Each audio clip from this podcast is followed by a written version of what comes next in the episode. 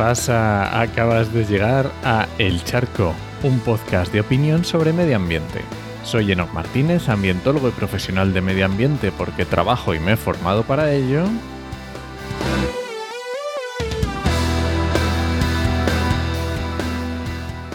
Y hoy voy a opinar sobre el lobo y su protección.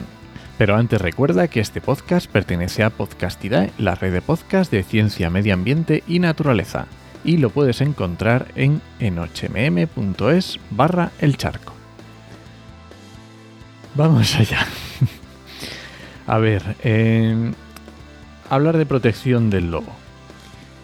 Justamente esta semana salió una noticia, bueno, se ha incluido en el, en el anexo del Real Decreto 139-2011, eh, se ha incluido al lobo en el listado de especies de régimen de protección especial.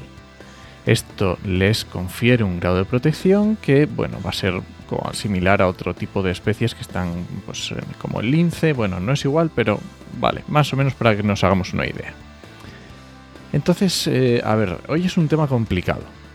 Y no porque no me guste meterme en charcos, que, que es obvio que sí, sino porque no tengo muy claro si estoy a favor o en contra de esta medida.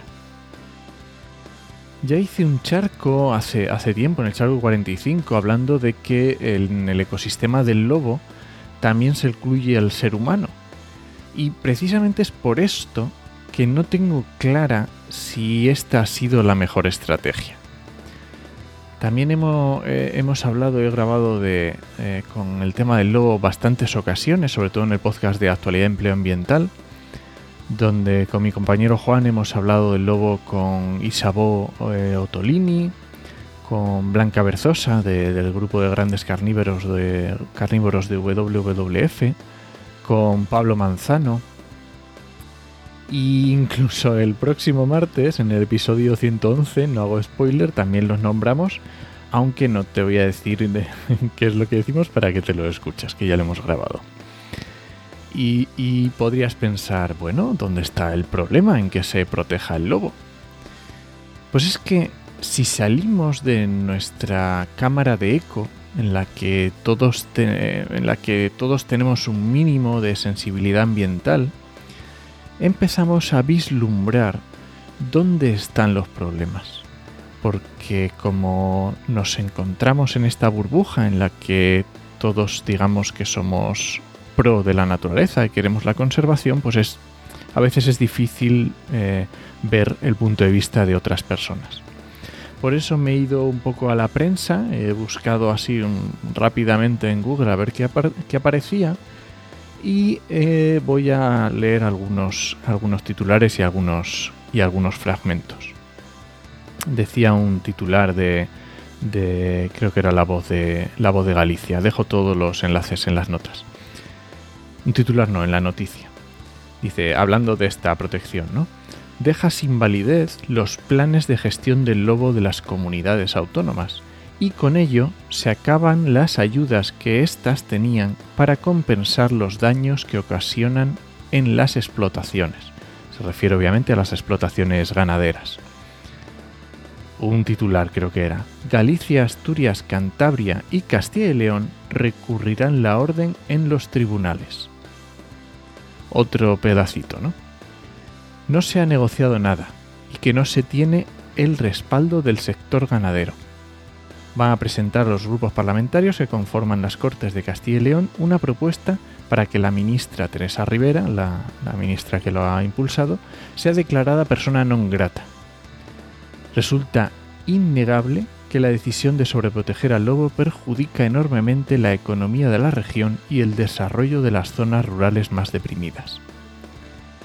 A ver, no digo que los que se quejan o, el movimiento que se está, que se está formando eh, tengan razón o, o que no la tengan en sus reivindicaciones. Lo que está claro es que es una gran parte de la población y hay que escucharla, hay que tenerla en consideración.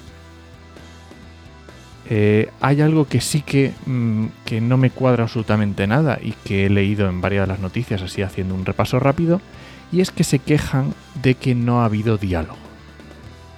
No digo que no haya existido, digo de lo que se quejan, ¿vale? Y es que desde la ciencia eh, podemos tener clarísimo que hay que proteger al lobo, y me incluyo ahí, ¿no?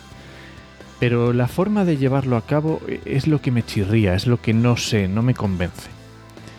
Está claro que llevamos muchos años de conflicto, demasiados, y quizá no lo hemos abordado de la forma correcta. Obviamente estoy generalizando porque por supuesto que hay ha habido experiencias positivas y hay ganaderos que están conviviendo con el lobo y bueno, hay, hay muchos ejemplos que, pueden sernos de, de, buen ejemplo, ¿no?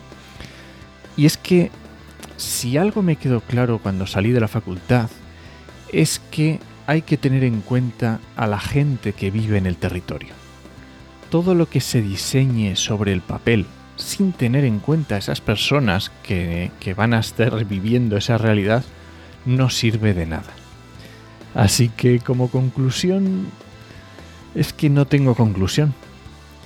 Me temo que en las próximas semanas empezaremos a ver las reacciones eh, a esta acción del gobierno y no sé si serán mejores o, peores o, serán o, viendo haciendo un balance será positivo, ¿no?